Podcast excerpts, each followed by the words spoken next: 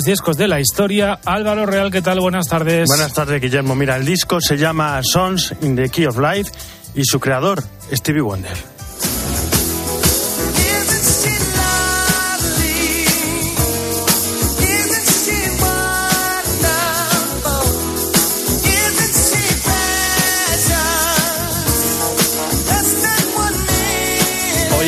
Álvaro, la verdad que suena, suena, suena fenomenal. ¿Tengo buen gusto no? Tienes buen gusto, lo que no sé de dónde te has sacado esto de los mejores discos de la historia. Eh, te lo, voy a argumentar, te lo voy a argumentar. Debutó como número uno, allí estuvo 14 semanas seguidas, consiguió cuatro Grammys y un disco de diamante. En este disco además Stevie Wonder pues cuya vida además es un auténtico milagro, todavía contaríamos. Se saltó con todo lo preestablecido. Intentó mezclar estilos con además un universo de, de, letras lleno de pasión y emoción. Y claro está, y por eso traigo este disco al espejo. En esta visión del mundo no podía faltar Dios. La canción Half Attack We Got.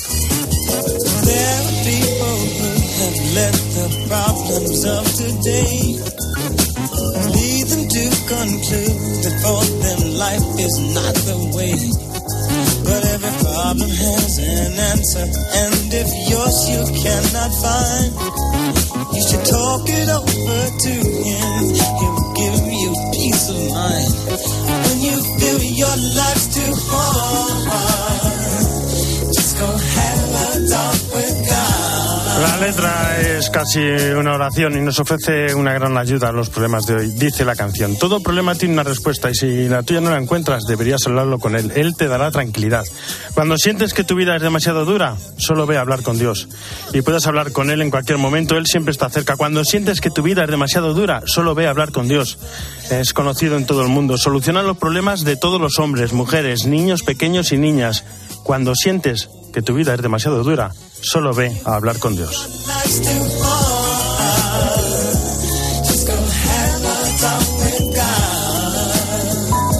Jesús, aquí están. ¿Cómo estás? Muy buenas tardes.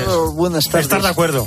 Estoy, estoy, es bueno, es bueno este disco. Además, fíjate, en el Evangelio de mañana, precisamente el del domingo 27 del tiempo ordinario, los apóstoles necesitan también que Dios les solucione una cosa y es necesitamos creer más necesitamos que nos aumentes la fe. Entonces, para ello el Señor pues les habla de cómo tiene que es la fe, cómo es el granito de mostaza. ¿Qué es el granito de mostaza? El condimento dentro de la mostaza que se echa, ¿verdad? Se puede echar también a la hora de comer y eso da un sabor y también da un algo. Los cristianos hoy más que nunca tenemos que volver a dar una impronta, pero claro, el Señor vuelve a repetir al final, decir que sois unos humildes siervos que habéis hecho lo que tenían que hacer. ¿Por qué? Porque a veces tenemos también el riesgo de decir, todo gira en torno a mí. No, la vida no gira en torno a mí. Todos somos necesarios, pero nadie es imprescindible. Entonces, cuando yo vaya haciendo, cuando yo me marche, mi vida será lo que yo he dejado, eh, lo que yo he dejado. Si he dejado esperanza, amor y alegría, será eso. Si he dejado odio, rencor, pues entonces será eso. Y sería una pena. Muchísimas gracias, Jesús Luis. Hasta mañana.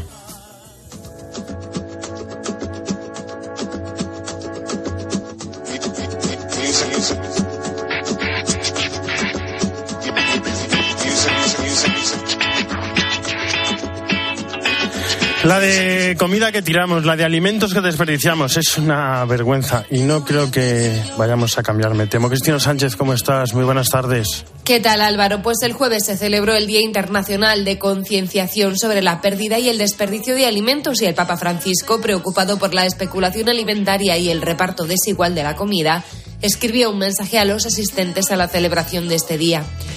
Francisco, en sus palabras, ha dejado mensajes muy potentes y fundamentales en un momento en el que, según Naciones Unidas, el número de personas afectadas por el hambre ha aumentado sin parar desde 2014, más ahora tras la invasión rusa de Ucrania y ahora también que cada día se pierden o desperdician toneladas de alimentos. A nivel global, cerca del 14% de los alimentos producidos se pierden entre la cosecha y la venta minorista. A ello se suma el hecho de que aproximadamente el 17% de la producción total de alimentos se desperdicia. El 11% en los hogares, el 5% en los servicios de comidas y el 2% en el comercio al por menor. Ahí es nada. El 11% en los hogares es mucho. Es una auténtica barbaridad. ¿Y qué podemos hacer? Pues mira, el Papa, entre otras cosas, ha dicho que la pérdida y el desperdicio de alimentos dividen a la humanidad entre los que tienen demasiado y los que carecen de, lo esencial. porque aumentan las desigualdades, se generan injusticias y se niega a los pobres lo que necesitan para vivir con dignidad. Y ha repetido que es necesario recoger para redistribuir, no producir para dispersar. Desechar comida es desechar a personas, tal cual ha dicho y ha reivindicado que en el mundo existe el alimento necesario para que nadie se vaya a la cama con el estómago vacío porque se producen recursos alimentarios más que suficientes para dar de comer a 8.000 millones de personas. La cuestión, sin embargo, no se refiere a los recursos, sino a la justicia social, es decir, a la forma en que se regula la gestión de estos recursos y la distribución de la riqueza. Vamos a escucharle. Los alimentos que se tiran a la basura son alimentos que se roban de la mesa del pobre, del que tiene hambre. La ecología humana y la ecología medioambiental son inseparables. En el relato evangélico de la multiplicación de los panes, Jesús da de comer a la multitud con cinco panes y dos peces, y al final les pide a los discípulos que nada del alimento sobrante se desperdicie cuando la comida se comparte de modo justo, nadie carece de lo necesario. Es un escándalo, ha dicho en el mensaje de esta semana, que los grandes productores alienten un consumo compulsivo para enriquecerse. Hay que detener la especulación alimentaria.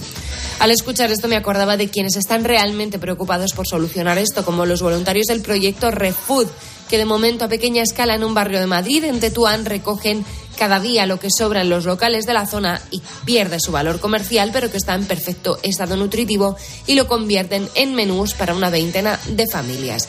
Nos escuchamos, Álvaro, la semana que viene. Muchísimas gracias, Cristina. Hasta la semana que viene.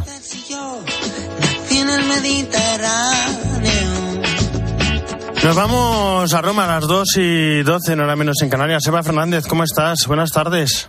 Muy buenas tardes, Álvaro. Bueno, muchas audiencias hoy del Papa, entre ellas, por ejemplo, a los miembros de la Mesa Nacional por las Víctimas de Colombia y a los redentoristas por su capítulo general. Sí, ha sido, ha sido una de estas agendas de sábado por la mañana que yo te aseguro, Álvaro, estoy segura que a ti, a mí y a alguno de nuestros oyentes nos hubiera dejado para el arrastre, solamente con los despachos individuales que ha mantenido el Papa con estas, eh, con estas dos eh, Si no le da tiempo a, estar con tanta gente. mira, no, he hecho cálculos y realmente he pensado hoy cuando lo ha hecho. Es que también ha celebrado una misa para el cuerpo de la gendarmería. O sea, que, que es increíble. Justo, mm, justo, nos, mm, justo lo que comentabas, ¿no? Ha sido, ha tenido que ser mm, muy bonita porque la verdad es que ha sido a puerta cerrada y no conocemos el contenido de esa reunión que muy reducida, que el Papa mantenido con un grupito de víctimas de la guerrilla de Colombia atendidas por las misioneras escalabrianas que están haciendo un trabajo desde hace mucho tiempo con ellas eh, increíble, ¿no? Y, luego lo que ha sido una auténtica fiesta ha sido la audiencia de con 140 redentoristas que participaban en el capítulo general de la congregación aquí en Roma. Es muy habitual que las órdenes religiosas celebren justo en Roma el capítulo general, ¿no? Entonces el Papa suele recibirlas porque es una ocasión en, la, que vienen a Roma de forma excepcional religiosos que, están trabajando por el mundo, ¿no? Entonces es una ocasión eh, muy bonita para, para mm, reorganizarse ellos por dentro y aprovechar eh, eh, para estar con el Papa y y el Papa les ha explicado ¿no? que, celebrar un capítulo general no se trata de ninguna formalidad canónica, que es vivir un Pentecostés. ¿no? Cada, cada vez que ellos se reúnen en un capítulo general, todos los religiosos les explicaba al Papa mm, que tienen la ayuda del, Espíritu Santo para hacer nuevas todas las cosas. ¿no?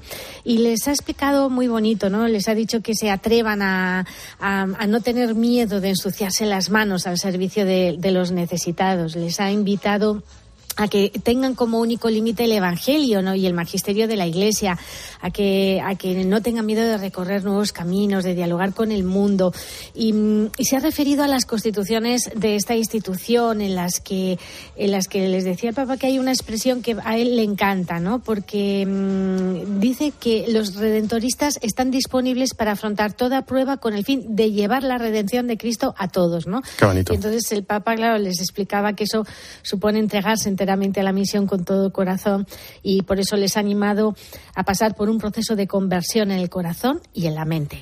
Pues muchísimas gracias, Eva. Hasta mañana. Un abrazo. Hasta mañana. Álvaro Real. En Mediodía Cope, El Espejo. Estar informado. En el IRPF grabar las rentas más elevadas. ¿Qué es lo que ha hecho el gobierno con este decreto? Una subida de impuestos disimulada con una mínima bajada de impuestos para unos pocos. En COPE, Carlos Herrera es la voz que mejor analiza lo que te rodea. Un trabajador que hoy gana 18.000 euros se ahorrará 700 Pero realmente a los que se les baja ese impuesto, bienestar que se les baje, no les compensa ni siquiera la subida de la inflación, que no se deflacta. El gobierno sube los precios, por lo tanto sube también la recaudación del impuesto sobre esos precios. Y te cuenta todo lo que necesitas saber, de lunes a viernes, de 6 a 1 del mediodía, en Herrera en Cope. ¿Cuánto vale tener la conciencia tranquila? Algunos le llaman predicador. Hay muchos pecadores por aquí. Pistolero. No se puede servir a Dios y al diablo. Clint Eastwood. No lo olvidéis. ¿Por qué no? El jinete pálido. Creo que para un predicador esa oferta sería una tentación. El domingo por la tarde, en 13. Álvaro Real. En Mediodía Cope, El Espejo. Estar informado.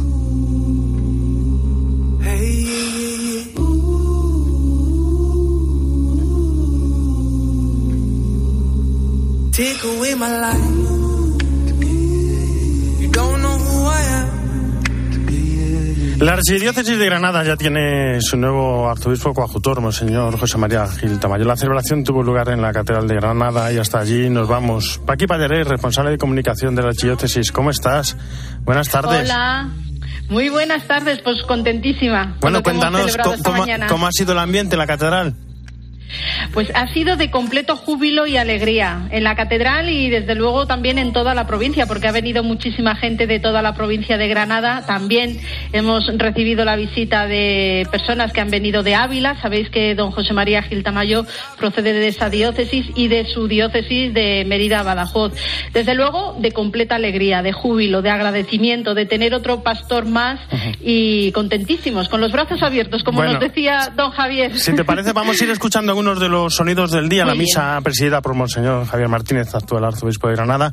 Vamos a ir escuchando algunos de los sonidos de su homilía.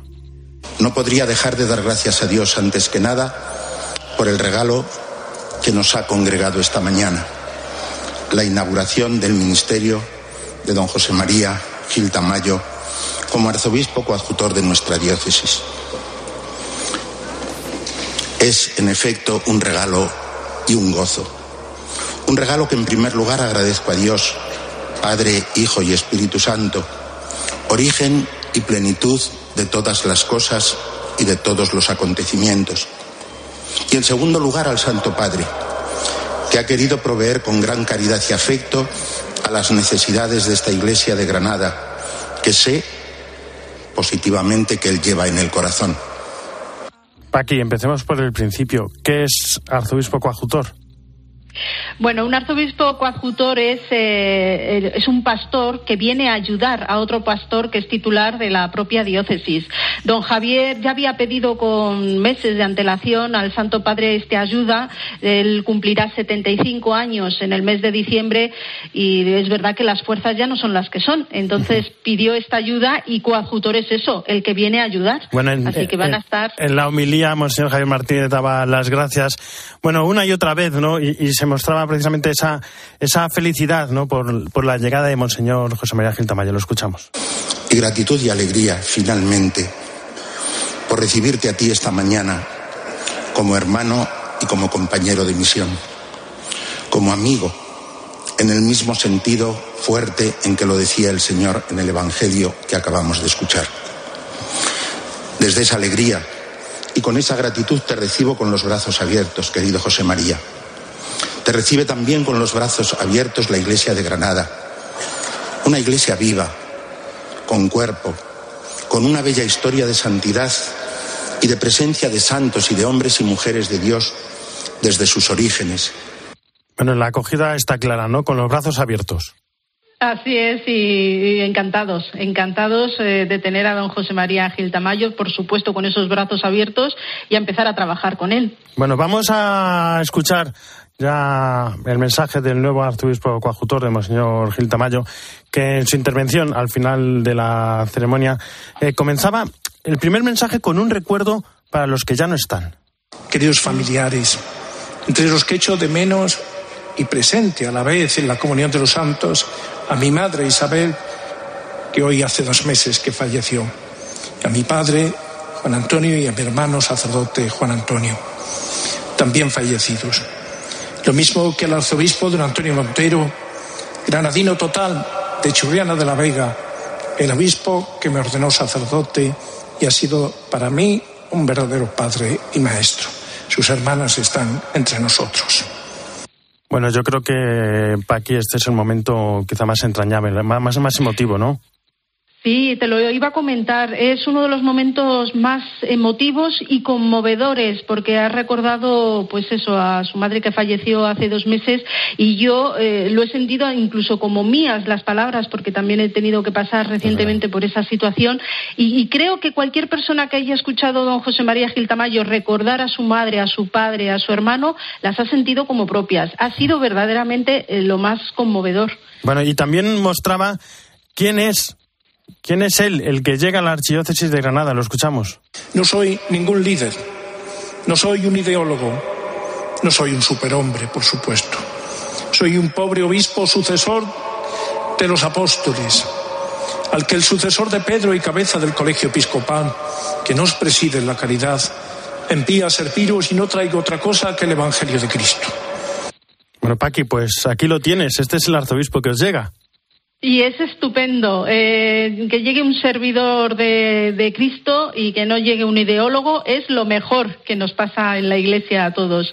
Desde luego son palabras que nos llena, pues eso, de esperanza, lo que lo, al pueblo de Dios, ¿no? De saber que hay una persona que va a estar ahí, como lo están todos los pastores, y que no tiene la mentalidad del mundo donde manda el que más alto está, sino que aquí vienen a servir y cuanto mayor es el amor al Señor, más deseo tiene uno de ser servidor, ¿no? Y todos los pastores nos dan un ejemplo de eso. Uh -huh. Y ahora tenemos a don José María Gil Tamayo, que desde luego, eh, bueno, es la mejor carta de presentación, sin duda. Bueno, en su mensaje, muchos temas en los que, de los que habló. El agradecimiento a don Javier, estaba claro. Petición de ayuda a los sacerdotes, bueno, a toda la archidiócesis. Y también me gustó un mensaje muy claro sobre la labor de la Iglesia. Estamos llamados aquí, ahora, en nuestra tierra, ahora en el siglo XXI, sin añoranzas estériles ni ilusionismos que nos paralicen o evadan de la tarea. Anunciemos el Evangelio en nuestro mundo, en nuestro pueblo, en este mundo nuestro que se ha secularizado, y siendo evangelizadores con espíritu, como nos dice Francisco, con experiencia de Cristo y así pongamos a Dios en el centro de nuestra vida, de nuestras costumbres, de nuestra cultura, en coherencia con la tradición cristiana de nuestra tierra, de nuestros mayores, y con respeto exquisito a la libertad de nuestros conciudadanos. Pero seamos consecuentes, incomplejos, con nuestra fe en lo personal y en lo social. No basta con el culto externo, sino que estamos llamados a ser seguidores de Jesús con nuestra vida y ser transformadores eficaces de la sociedad con la luz del Evangelio. La fe no solo en la vida privada, sino, también en la vida pública es la clave del cristianismo, la clave, vivir eh, lo que hemos encontrado no en nuestra casa o dentro de unas paredes, sino manifestar lo que somos. Es desde luego la misión del cristiano y es clave, clave uh -huh. de lo que hemos encontrado y cómo vivir, ¿no? Que la vida no va por un lado y la fe, la fe va por otro. Es que somos uno y somos uno en Cristo. Además, muy, es en, precioso eso. Muy, muy, en la línea de lo que precisamente en la homilía anteriormente, no he podido sacar al corte porque si no nos extendíamos mucho en el programa, eh, comentaba don Javier Martínez, ¿no? Cuando, cuando ofrecía esa parte más filosófica de, de, su, de su homilía y precisamente también hablaba, hablaba de esta parte, ¿no? De esta parte pública, de esta parte necesaria de dar testimonio de, de nuestra fe. Así es. Sí, sí, sí. Además, don Javier nos recordaba una frase que ha tomado de Teresita de Lisieux y de Bernanos, que le gusta muchísimo ese autor, en el diario de un cura rural, y es todo es gracia. O sea, vivir la vida con, con lo que hemos encontrado, con la esencia del cristianismo, que, que, no, que no, no nos encontramos humanamente, sino es con Cristo, y decir todo es gracia es, eh, bueno, eso sería ya la plenitud. Todo es gracia, lo decimos ya en la plenitud, pero podemos afirmarlo también aquí, con el tiempo también que nos toca vivir. Así que es una, una alegría escuchar de nuevo todas estas cosas y en una celebración, como te decía, que hemos vivido con pleno, plena alegría. Sí, sí, sí, muy contentos. ¿Y ahora qué? ¿Y ahora qué? ¿Los primeros días cómo van a ser de Monseñor José María Gil Tamayo? ¿Se sabe algo? ¿Tiene alguna agenda? ¿Alguna visita especial? Pues poco a poco se irá ah, poniendo cosas en la agenda. Lo más inmediato que tiene es este lunes, el lunes por la mañana, el inicio de curso de los centros superiores de la archidiócesis. Hay una misa en el monasterio de la Cartuja y después una, el acto académico con una ponencia y estarán los dos, don Javier y don José María, eh, en ese acto que es el primero que va a celebrar ya en nuestra diócesis. Y poco a poco se irán llenando de cositas porque Granada es muy rica en vida cristiana y, muchísimas cosas. Así que desde la Alpujarra a la costa. aburrirse no se va a aburrir, eso lo tengo claro. y tiene la Alpujarra, tiene la costa granadina, tienen los pueblos, tiene la propia ciudad de Granada, que es muy intensa. Así que aquí vamos a estar eh, eh de enhorabuena todos los días. Pues Paqui Vallaré, muchísimas gracias por estar con nosotros y nada, un fuerte abrazo. Un fuerte abrazo a vosotros también y gracias por el trabajo que hacéis. La quinta de las ocho hermanas lleva tiempo ardiendo en llamas, va arrasando historia, sueño y piel. Su lengua descarnada, caliente como la lava, busca el mar y la esperanza se ahoga en él. Dime la verdad. Un año del volcán de La Palma, un año de trabajo duro de la iglesia en la isla. Manuel Alcudia, ¿cómo estás? Muy buenas tardes. ¿Qué tal Álvaro? Muy buenas tardes. Recientemente recordábamos el primer aniversario desde que entrara en erupción el volcán de La Palma. 85 días de un volcán que fue arrasando cuando se encontraba a su paso provocando una catástrofe cuyas consecuencias perduran. La lava que arrasó más de 7 millones de metros cuadrados de superficie poblada, ganando incluso terreno al mar. Como contábamos recientemente en nuestra línea COPE, el drama continúa porque muchas personas no han podido regresar a sus hogares y muchas promesas políticas, comenzando por las del gobierno de la nación, no se han llegado a cumplir. Pero quien sí cumplió desde luego en ese tiempo, y vaya si lo sigue haciendo, es la Iglesia. Recordamos todavía con el corazón encogido como el templo parroquial de Todoque fue engullido por la lava. Pero la Iglesia, claro, una vez más, fue mucho más que ese templo parroquial. Decía el párroco de Todoque, Alberto Hernández, que la desgracia les ha servido para crecer juntos en la adversidad, hacer de la necesidad virtud y unir parroquias y barrios para poder seguir con la vida diaria. El crecimiento como familia ante esa adversidad, con ese precioso testimonio de, acogida y de fraternidad. Bueno, pues ahora este sacerdote, de forma muy merecida, va a recibir el próximo 17 de octubre el premio especial del Regnum Christi por su dedicación a los damnificados por este volcán Cumbre Galardones que quieren poner en valor y agradecer la dedicación fecunda y muchas veces desconocida que los sacerdotes aportan a toda la sociedad. Y desde luego la del padre Alberto, vaya si lo ha sido y lo sigue siendo, como te decía, tratando de acompañar, aliviar y alimentar la esperanza de los palmeros. El párroco del volcán, como así le han llegado a reconocer, no cesó de celebrar misas y de estar entre sus feligreses. La vida de este sacerdote, como el de tantos otros, exige desarrollar el estilo del Señor, la cercanía, la ternura, haciéndole caminar como el buen samaritano que reconoce las heridas de su pueblo. Hombres con coraje capaces de detenerse ante el caído y tender su mano anunciando, en este caso ante las llagas de ese volcán, la fuerza operante de la resurrección. Hasta el próximo día.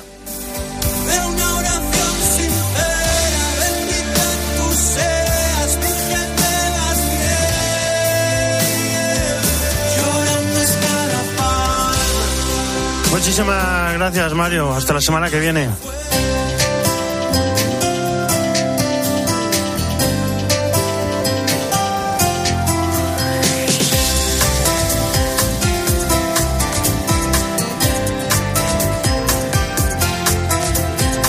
En la producción Jesús Sacristán, en control técnico Cinta Molina y en control central Marcos Manchado. El espejo ya saben que no termina, sino que gira y ahora nuestro reflejo se abre hacia Mediodía Cope con toda la información nacional e internacional que hoy nos trae Guillermo Vila. Guillermo, ¿qué nos vais a contar hoy? Pues Buenas mira, tardes. Álvaro, vamos a echar cuentas. ¿eh? Vamos a contar en este mediodía COPE lo que le cuesta a los comerciantes de este país cambiar el sistema de puertas para cumplir con la ley. Entre 200 y 6.000 euros. Madre Eso mía. es lo que cuesta arreglar las puertas para la que no les caigan unas multas que pueden ser de hasta 100 millones de euros. ¿eh? No te pierdas. Bueno, que lo contamos todo ahora ya mismo en mediodía COPE.